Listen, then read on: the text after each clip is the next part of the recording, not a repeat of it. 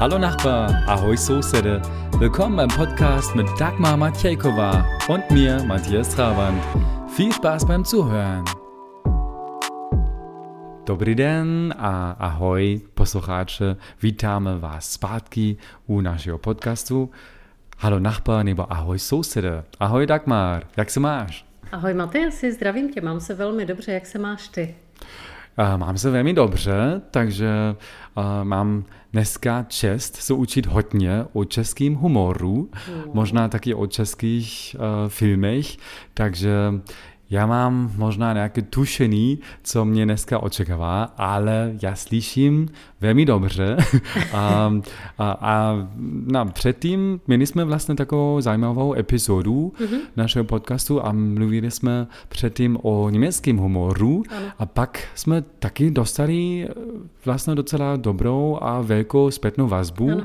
jestli nemůžeme něco natočit o českém humoru, ano. takže proto jsem velmi ähm, jak se to řekne, ich bin gespannt wie ein Regenschirm. No, Já takže jsem, by si, si napnutý, napnutý. Jako kšandy. Jak, jako kšandy. Přesně tak. Regenschirm hast du gesagt? Regenschirm je Ich bin ges gespannt wie ein Regenschirm. Ano. Aha, takže jsi napnutý jako, jako deštník. No, Aha, přesně no, tak.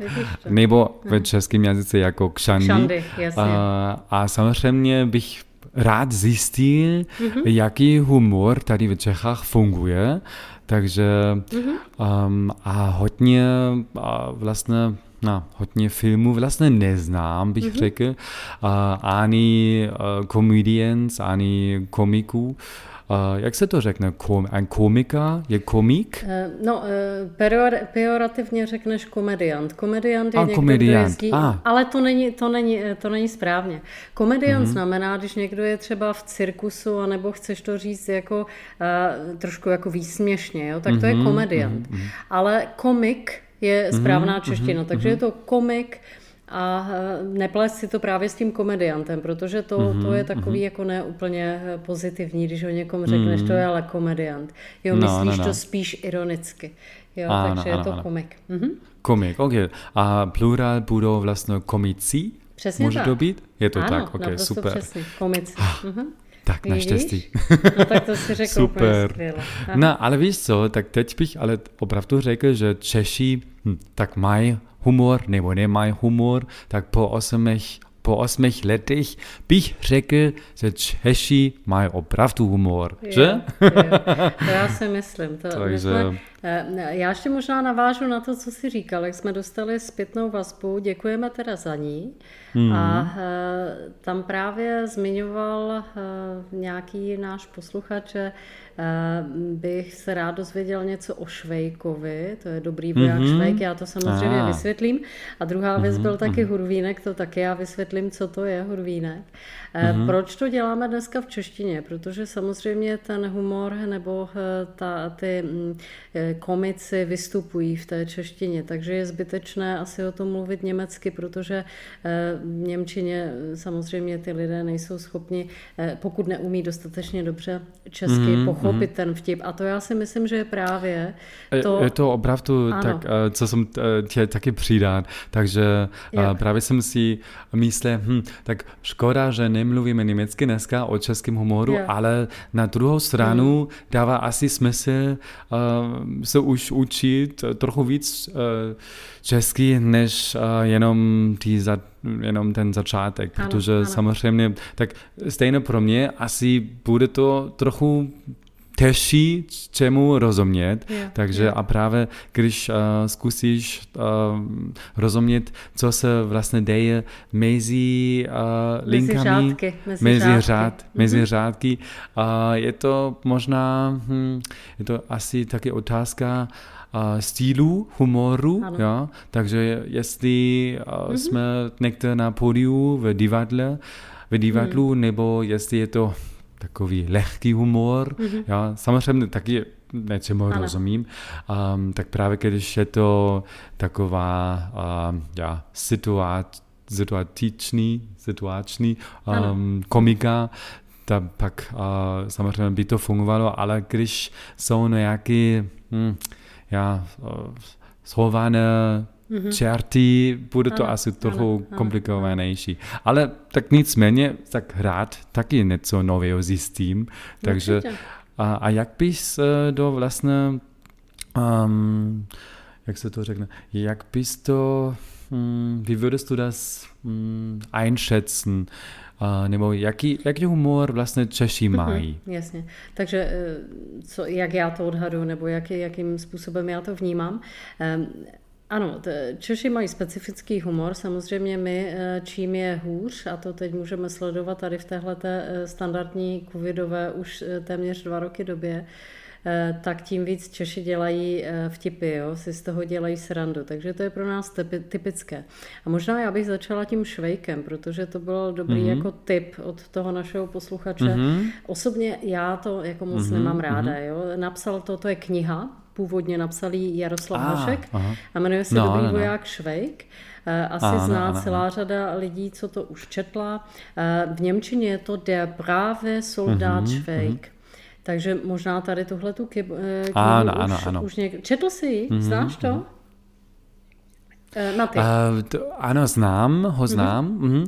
Uh, ano, slyšíš mě? Jo? Ano, já, já tě slyším. Uh, ano, ano, znám ho, ale ale knihu jsem neměl v ruce, ale byl jsem dokonce v divadle a tam měli dokonce uh, představ, představení um, Slyšíš mě? Tak Já tě slyším dobře, ano, ano, ano. My jsme teď měli nějaké technické problémy tady. OK, OK. Ano, ano. A, tak jsem dokonce v divadle a, s kamarádkou a ano. oni dokonce a, tak jeden příběh a dokonce přeložili do angličtiny, a, co bylo docela zajímavé. Um, a nějak jo, tak ten humor uh, tak má vlastně hm, speciální notu, bych řekl, ano, ale ano. bylo to, hmm. bylo to moc vtipné. Takže ne, ne všechno um, tak uh, se mi líbilo, ale řekneme, jo, už to, většina, mm-hmm. většina se mi líbila. Já to možná, možná bylo to vysvětlím. zajímavé. Já to možná vysvětlím, co je vlastně pointa ano, toho ano, humoru, protože eh, samozřejmě ten dobrý voják Švejk je takový hlupák, jako zdá se být, eh, že to my v tomu říkáme mm-hmm. v mhm. češtině blb, to znamená, že není příliš chytrý.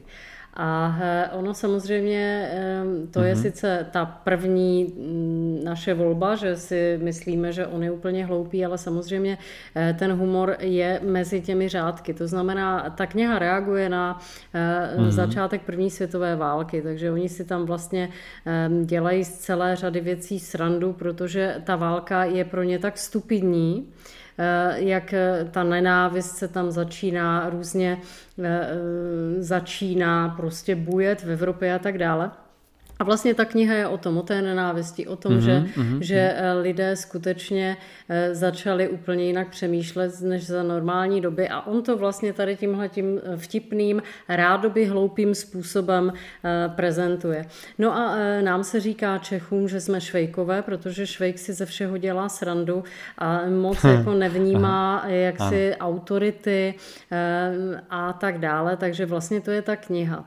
Bylo to sfilmované někdy na na konci 50. let, pokud se nemýlím. Hrají tam opravdu eh, české filmové hvězdy. Eh, hraje ho Rudolf Hrušínský, toho eh, vojáka Švejka, což byl jeden z našich nejlepších mm-hmm, herců. Mm-hmm, Je to mm-hmm. celá dynastie herců. I jeho synové jsou velmi úspěšní. Mm-hmm, a myslím, že to sfilmování okay, okay. je jednodušší než ta kniha. Ta kniha je relativně dlouhá. Ehm, zase někdo to samozřejmě, my jsme to měli, tuším, že jako povinnou literaturu, takže samozřejmě my jsme to číst museli. Mm-hmm. Ale mm-hmm. jako je to otázka mm-hmm. vkusu. Eh, na mě, já ty témata vojenské nemám ráda, jo? já nemám ráda eh, prostě války, mm, nemám mm. ráda tady to mm, hraní si na, vojíč, na vojáky a podobně, ale samozřejmě je to, je to kus naší historie mm, a Jaroslav mm, Hašek eh, určitě to napsal dobře. Takže to byl ten, možná, možná tady mm, tohleto, mm. ta definice toho českého humoru je, že my opravdu tendujeme velmi často k tomu, mm-hmm. že eh, v těch mm-hmm. těžkých chvílích místo toho, abychom propadali depresím a nějakým negativním, já nevím, náladám, tak eh, lidi z toho zoufalství si začínají mm-hmm. dělat srandu. Takže to si myslím, že je pozitivní zase na druhou stranu. Mm-hmm. Jo. Uh, no, tak, no, no. Mhm. Ano, to, jasné, jasné. Mm-hmm. Tak a obecně bys Mm-hmm. A obecně bys, řekl, bys řekla, že eh, Češi můžou taky být um, trochu provokantní, ano. třeba na pódiu, když nevím, jestli znáš nějaký, nějaký show nebo ano. nějakou show nebo něco, jo, jo, jo, jo. Jo, tak a určitě Hned jsou taky nějaké speciální programy? Mhm. Určitě. Já jsem vybrala ano, ano. i, abyste mhm. měli přehled o takových recesistických skupinách. Moje nejoblíbenější je, a zase je to typicky jako český humor, moje nejoblíbenější skupinka je z toho ven, z toho ven. Je to slovní hříčka, protože aha, z aha. toho ven znamená, uh-huh. když od někud chce žít pryč, z toho ven. Ale když já to mm-hmm. řeknu a nevidím Aus to napsaný, heraus, mm-hmm. když to já mm-hmm. jenom říkám z toho ven, mm-hmm. tak to znamená 100 exkrementů. Hovno je šajse a, a 100 ja, takhle, je číslo. Ja, ano. jo? Takže to je slovní říčka. Přesně, jo, jo, jo. Ano, Takže to ano, je první ano. věc, kterou oni ja, mají jako ja, bombastickou. To okay. mně přijde jako fakt So ein kleines Wortspiel. Ano, Aha. přesně tak. A, Ale takhle, hlavně takhle. Aha, hmm, tady mm tahle ta skupina je známá pár takovými zajímavými věcmi, které uh, oni udělali. Asi nejznámější jsou trenky na Pražském hradě, kdy místo, oni eh, se pře, mm-hmm. převlíkli mm-hmm. za kominíky. Jo. Dali si takové obleky samozřejmě mm-hmm, úplně, které mm-hmm. kominíci vůbec nenosí, jako vyloženě vtipné oblečení jako kominíci. Šli na Pražský hrad. Normálně se tam dostali, Aha. vylezli ano, na komín, ano. sebrali okay. prezidentskou standardu. Aha. Prezidentská standarda je ta vlajka. Jo? Ah. Myslím, že je tam pravda vítězí. Já, ano, ano. Jo? Okay. Takže to sebrali mm-hmm, a dali tam ano, ano. červené Chápu. trenýrky. Jo, boxerky, takové, jako takové ty velké ah, trenýrky. To je ten boxer shorts. Jo, ano, přesně, ano, ano. přesně mm-hmm. tak. Tak to byla, to byla wow. hrozná sranda. Samozřejmě pro všechny Čechy to byla no. neuvěřitelná legrace, jenom se nezasmál prezident a jeho mluvčí, ty to jako nevzali moc dobře. Mm-hmm. My jsme se bavili jako bezvadně a dali no, dokonce na tu, na tu skupinu uměleckou mm-hmm. žalobu. Takže to už potom tak velká sranda nebyla. Aha, aha. Ale eh, to jsou třeba takový jako extrémisti, řekla bych. Nebo kdo mě napadá v téhle souvislosti, mm. když se eh, budete mm-hmm. chtít jako zasmát, tak mm-hmm. určitě David Černý, což je umělec, kterého znáte, už jsme o něm i mluvili. Aha, mm-hmm. Kavkova ano, hlava ano, znám. na mm-hmm. Národní, mm-hmm. Mimina na Žižkovské mm-hmm. věži a tak dále a tak dále. A ten ano, má... Ano taky ty Das sind die, die gesichtslosen Babys. Přesně tak, jo. Takže to jsou jeho díla a on má třeba jedno dílo, což je taky velmi zajímavé. Je to na Praze jedna u Hergertovy cihelny. Tam eh, je taky muzeum Franka mhm, Kavky. Mm-hmm. A tam jsou dva muži, zase mm-hmm, je to mhm, kinetická socha, takže se pohybuje a ty, je, tam, je tam mapa, nebo je tam prostě obrys České republiky a ty eh, dva chlapy tam na to ah. čůraj, jo, a je to kinetický a je to zase, oh, jo, takový ten yeah. český humor, protože když se pánové vracejí no. z hospody, Aha. Jo, tak očůrávají všechny mm-hmm, rohy mm-hmm. a on to udělal tady tímhle způsobem. způsobem. No, Mně to opravdu to není, to není, to není vtip tady uh, v Praze. Ne, to není, opravdu to není vtip tady v Praze, je to Prostě no, realita. To je realita. A on to udělal velmi, já Ale víš co, já jsem tam, hmm. já jsem tam dokonce byl. No. No, já jsem tam dokonce byl před, um, jenom, nejenom před muzeem, ale ano. taky vevnitř. Takže, a já znám ty, ty uh, dva jo. pány, uh, kteří tam šůrají. a, a to byl asi tak. ten první minut, nebo druhý den, uh, který jsem byl tady v Praze. jo, jo, a pak jo. jsem si myslel, aha. Ale, ale až teď jsem vlastně rozuměl, proč jsou tam. no vidíš to, vidíš to. Tak to je mhm, recesistický, jo? takže to je takový mm-hmm. ten typický humor pro Čechy, který má mm-hmm. ještě něco pod tím, no. jo? že to není takové to ha, ha, ha ale vždycky to má jenom mm-hmm. ještě nějaký skrytý význam. Takže třeba tady tohle to eh, mě baví. Ano, ano, Dál, ano. co já tady mám, eh, eh, možná budeš, um, nebo chceš se ptát? Mm-hmm. To ještě... Mm-hmm. Na právě, na, ano, je to, um, jak, jsi, jak jsi řekla, uh, občas velmi skrytý, takže a já vidím tam vlastně pár uh, paralel uh, v NDR, nebo aspoň když jsem mluvil s s rodiči o humoru, jak to bylo vlastně před um, ja, 40 lety. A, a oni měli vlastně podobný styl humoru, protože a, nesměli vlastně být tak a, otevřený nebo tak provokantní, tak ale měli třeba hodně písniček a, nebo, nebo hodně textu vlastně a, a ten humor si vlastně až našla mezi řády, ja, nebo byl tak skrytý nějak, ano, nebo ano. oni nepožívali třeba jednoho prezidenta eh, jako figurku ano. Eh, v tom textu, ale požívali, požívali třeba, nevím, zvířata, ja, nebo něco. A až potom, ja, tak vlastně si zjistila, aha, tak oni samozřejmě, tak oni si vlastně vybrali a, nějaký symbol nebo zvířata pro toho člověka. Ano, ano, Takže ano. a proto tak bych taky se zeptal, tak myslíš, že ten uh, skrutý, der, der versteckte Humor, uh, ten, ten skrytý humor mhm. je uh, ten skrytý, ten skrytý humor je vlastně výsledek um, hmm komunismu. Ano. Myslíš, že to hraje nějakou roli kvůli komunismu? Je to, je to možné, protože my jsme samozřejmě, eh, jak přesně jak to popisuješ, eh, jak jste měli skryté názvy nebo prostě kódovanou řeč, to tady bylo taky. Třeba policajtům se říkalo mm. švestky, jo. Takže švestky, když jeli, tak mm-hmm. protože mhm, měli modré mm. uniformy v jednu dobu, jo, tak prostě jedou švestky, tak jsme no, věděli, no, že jedou no. policajti, jo. Takže mm-hmm. tak ten skrytý výraz tam určitě je. Ale možná ještě jedna věc, samozřejmě eh, i v současné době eh, ten humor mm, samozřejmě má různé konotace, jo, protože máš třeba politickou satiru. Jo, takže ta politická satira i v dnešní mm-hmm. době ano, ano. používá mm-hmm. tady tyhle ty věci mm-hmm. patrně. Jo, já nejsem určitě odborník na historická mm-hmm. fakta, mm-hmm. ale myslím si, jak o tom mluvíme, že tam mm-hmm. určitě mm-hmm. bude souvislost. Jo, s tím, že u nás se nesmělo o některých mm, tématech mm, hovořit, mm, jinak tě prostě zavřeli, což bylo v, v Německu ano, východním ano, taky. Ano, no. Jo, takže ty lidi si našli Cenzur, cestu. No, ano, nevím. samozřejmě, cenzura. No. Nemohlo mm. se otevřeně no, no, no. mluvit mm. o, já nevím, sexualitě nebo čemkoliv, jo, to všechno jako mm, bylo zakázané mm, a tak dále. Přesně a, tak, no. Takže no, no, no. Je, je možné, Nebo když ty... Eh, si mhm. měla nějakou kritiku, ano No, ano, to nebylo o politice, možné. takže to nebylo, to možné. nebylo prostě možné. Hmm. Nebylo. Hmm. Jasně, to je právě ano, ta ano, totalita, ano. že jo? Mm-hmm. Takže eh, to možná, eh, jestli nám rozumí někdo z bývalého západního Německa, tak to jsou prostě tady tyhle ty hity eh, z totalitních společností nebo socialistických mm-hmm. společností, kdy opravdu člověk se nemůže demokraticky mm-hmm. vyjádřit, něco kritizovat, vyjádřit svůj osobní názor, který není mm-hmm. ten většinový. Ano, takže, ano, ano. takže to si myslím, že nechci nechceme. Ale víš co, když už jsme u té politiky, tak eh, já bych ale, vám... Ale v dnešní no. době... Mm-hmm. Ano. Mm-hmm. Povídej. Ale v dnešní době eh, se to změnilo? Se to změnilo? Jo, Nebo jo, jo. jak bys to... Určitě řekla? samozřejmě. Hmm, jako... Ano, není to...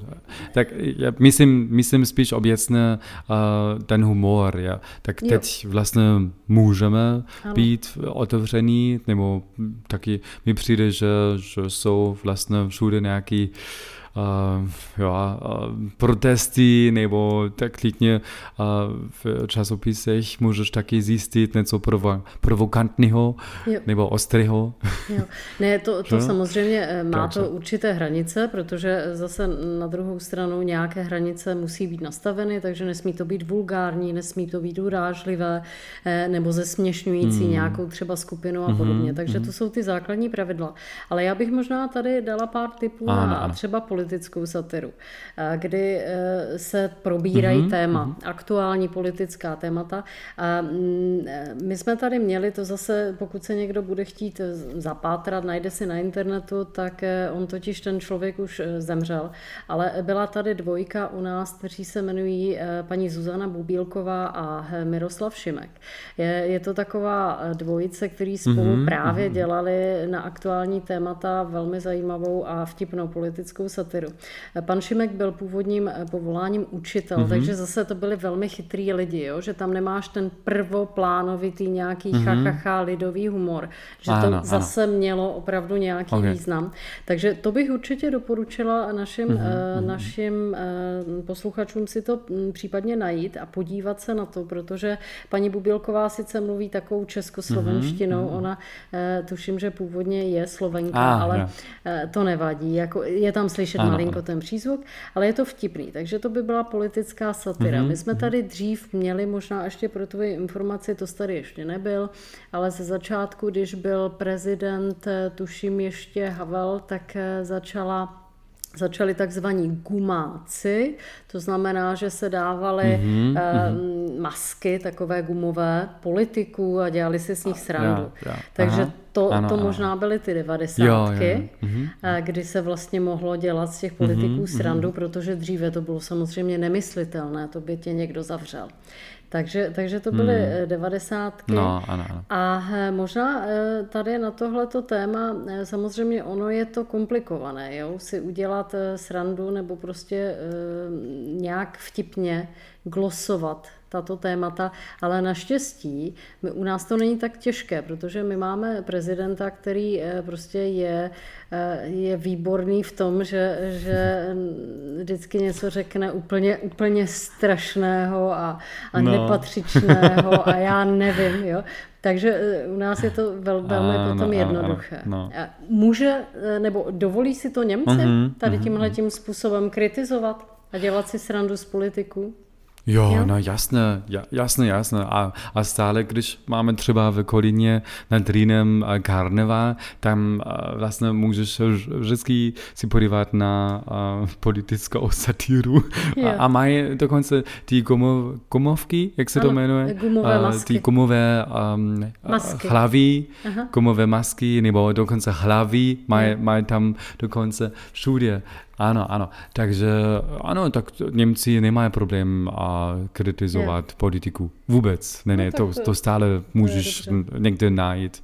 Nebo, mm-hmm. Já, já. U, na, u nás ano, je to ano. veselé. No, mm-hmm. zajímavé, ale možná, možná ano. ještě zpátky, takže když um, když uh, v nejlepším případě mluvím možná za 20 let uh, lepší češtinu, um, ale, ale kde vlastně můžu najít nějakou, nějaké hranici. Um, takže v humoru nebo, nebo o čem vlastně nesmím uh, dělat srandu. Mm-hmm. Takže ty, ty si vlastně jo, uh, řekla, jasně tam jsou vlastně pravidla, základní ano. pravidla, ale co jsou vlastně přesně um, kritická témata? Kritická témata vyloženě... Nebo o čem raději nedělám, jo. nebo, nebo jo. o čem uh, dělám nebo nesmím dělat srandu. E, hmm. Jako ne, neřekla bych, že nesmíš, ale otázka je otázka nějakého vkusu a nějaké inteligence, jako do jaké míry. E, určitě není dobré někoho zesměšňovat třeba kvůli jeho rase, náboženství, e, orientaci a hmm. podobně. Jo, protože to no, samozřejmě ano. není, není vhodné hmm, a hmm, jako moc směšné to taky není, jo, když si někdo, nebo zdravotní stav, když je někdo postižený, no, tak jako jasné, na to se jasné. nedělají vtipy. Eh, takže určitě tady tohle to není ideální. No, ano, ano. Ale to si myslím, že eh, Češi, jako samozřejmě máš lidi, kteří jsou hloupí, tak eh, jako co s nima chceš udělat, tak oni třeba i vysmívají hmm, se hmm. tady těmhle těm skupinám, ale tak to, to je těžké, ale obvykle mm, by to tak vypadat nemělo. Ale možná ještě pár typů od nás, mm, kdy už je to částečně někdy i na hraně, že si ze sebe dělají tak velkou srandu, až to možná člověk si říká, že už by to mohlo být pomálu. A tady mám dva, teda představitele takového jako mm-hmm, silnějšího mm-hmm. humoru. jmenují se Jiří Krampol a mhm, Oldřich mm-hmm. Kaiser. A to je zase ta generace našich rodičů, okay. jo, ale eh, jsou opravdu velmi, velmi známí je. tady a eh, ty většinou teda dělají neskutečné věci, jako že si opravdu dělají um, sami ze sebe legraci nebo z nějaké imaginární paní, jo, většinou se jmenuje, já nevím, Miluna nebo něco, a, jo, nějaké takové jméno. Takže to aha, je trošičku aha, už aha. na hraně, řekla bych ale pořád to má nějakou okay, míru okay. inteligence v sobě. Takže možná tady tohle je další mm-hmm. tip na mm-hmm. český humor. Eh, tak eh, já možná tady mám další typy na, na takové starší na eh, představení, které taky možná by někoho mohly zajímat. To byla taková doba těch šarát, na to si možná ty budeš pamatovat. Když jsi byl malý, tak existoval takzvaný Einkessel Buntes a u nás ja, ja, to bylo televarieté. Televariete představovaly Jiřina Bohdalová, herečka, kterou ty určitě znáš, vynikající mm-hmm. herečka a Vladimír eh, Dvořák dělal parťáka. Takže tam, tam jsou taky eh, určitě takové ty náznaky toho českého humoru, kdy si také dělají samozřejmě legraci z celé řady věcí, ale protože to bylo převážná část, se točila ještě za komunismu, tak eh, samozřejmě si nemohli úplně ze všeho srandu dělat. Mm-hmm. Ale vystupují tam takové jako osobnosti, jako je Karel Gott a Helena Vondráčková a tak dále. Já, Takže kdo má zájem, podívá se na tady tyhle ty starší věci. My samozřejmě aha. zase veškerý eh, mm, kontakty nebo webové stránky a tak dále eh, dáme našim posluchačům k dispozici. Ale spíš eh, možná teď k té novodobější mm-hmm. scéně humoristické, která tady v Čechách je. A nevím, jestli to znáš teda. My tady máme takovou, eh, takovou skupinu lidí, jsou to většinou herci, umělci a uh, oni dělají, nebo se to jmenuje, ta skupina Partička. Říká ti to ah. něco? Já jsem to četl někde. Hm? Jo, hm? takže eh, takový... A nevím ty... přesně, co dělá. Já to vysvětlím. Partička je to něco, o čem my jsme se bavili v tom našem německém díle, kdy mm-hmm. si říkal, že prostě dostanou nějaký úkol a prostě musí ho ah. nějakým způsobem prostě vtipně samozřejmě ja, stvárnit. Tak to je něco ja. podobného.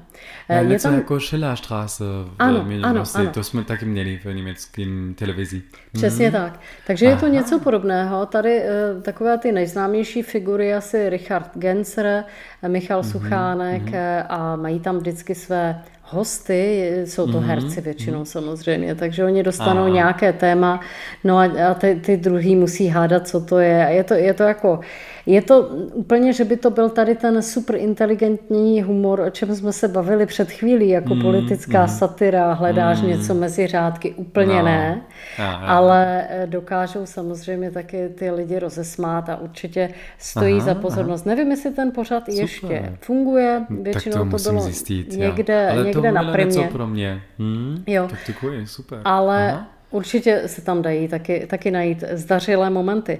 Eh, možná, no, ptej se, mm-hmm. povídej. A, a nemáš ještě nějaký tip na dobrý film, na hum, humorický film možná, který musím opravdu si podívat? Určitě. Takže Pelíšky znáš? Mm, ano, znám, znám. Takže tam je celá řada eh, výborných sketchí, vynikající, samozřejmě zdařilý, chytrý humor, má to pointu, takže to mm-hmm. určitě bych doporučila eh, Pelíšky. Mm-hmm. Potom mm, takový film, který zase je komedie století u nás, nazváno S tebou mě baví svět. Znáš mm-hmm. to? A já, ano, ano. Jak Na tom jedou... jsem si dokonce podíval. Ano, ano, to ano. bylo taky velmi hezké. Takže mm-hmm. s tebou mě baví svět a já, eh, já si myslím, že to bude srozumitelné i pro ty, kteří úplně dobře tu češtinu neovládají. Ano, Je ano, to ano. komedie. Mm. Režisérka se jmenuje Marie Poledňáková a mm. hrajou mm. tam uh, jako vynikající herci a je to o tom, jak pánové, otcové berou děti na výlet. Ano, ano, ano. A oh, holky nechají ano. doma. A jak ano, to teda ano. vypadá, jak tam samozřejmě si vymýšlí, jak tam jako, jako hledají ty holky a tak, přitom to vůbec není mm. pravda a tak dále. Ale je to opravdu uh, humorně napsané, je to mm-hmm, perfektně mm-hmm. zahrané.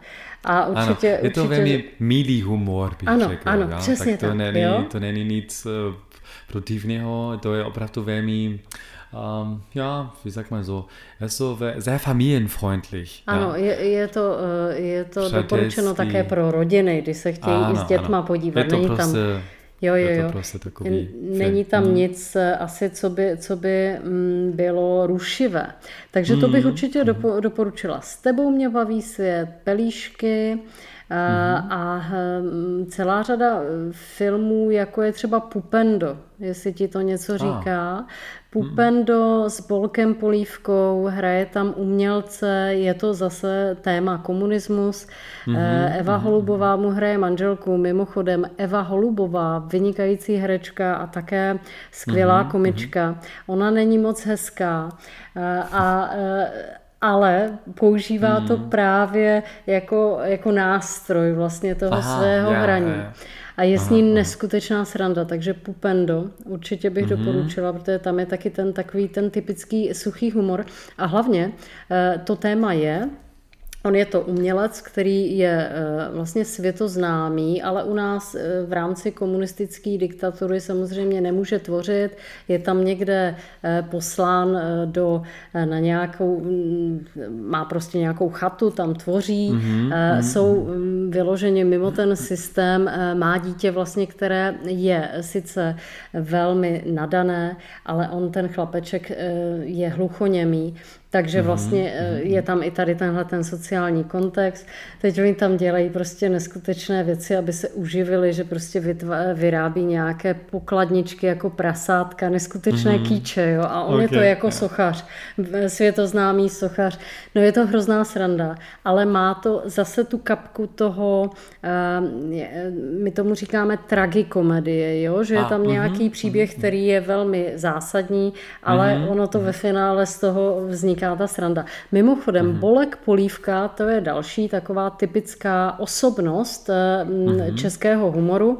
Je to komik, Mm-hmm. Je to, uh, on byl spojený s brněnským divadlem uh, Husa na provázku mm-hmm. a uh, má, nebo měl první ženu francouzsku Chantal a oni spolu hráli hodně divadlo, dělají takové ty situační zajedno komedie, ale dělají také tady tenhle ten docela chytrý humor, že zase na něco reagují a přitom ty lidé si to přečtou mezi těmi řádky. Takže mm-hmm. určitě doporučuji doporučím i pana Polívku, ten je mm, zase specifický, jo? je to zase úplně jiný styl humoru, eh, on i hodně dělá kabarety, nebo dělal dříve, takže on je to mm, takový clown spíše, Aha. i krásně třeba zpívá, je to, eh, Aha. je to zajímavý, opravdu takový eh, velmi zajímavý umělec, takže to bych také doporučila. A novodobé, možná úplně ty nejaktuálnější věci jsou většinou samozřejmě stand-up komedy, což je moderní mm-hmm. asi všude.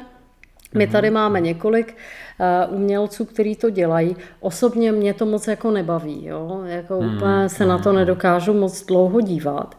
Aha, Otázka, kdo to vypráví a jaké je téma.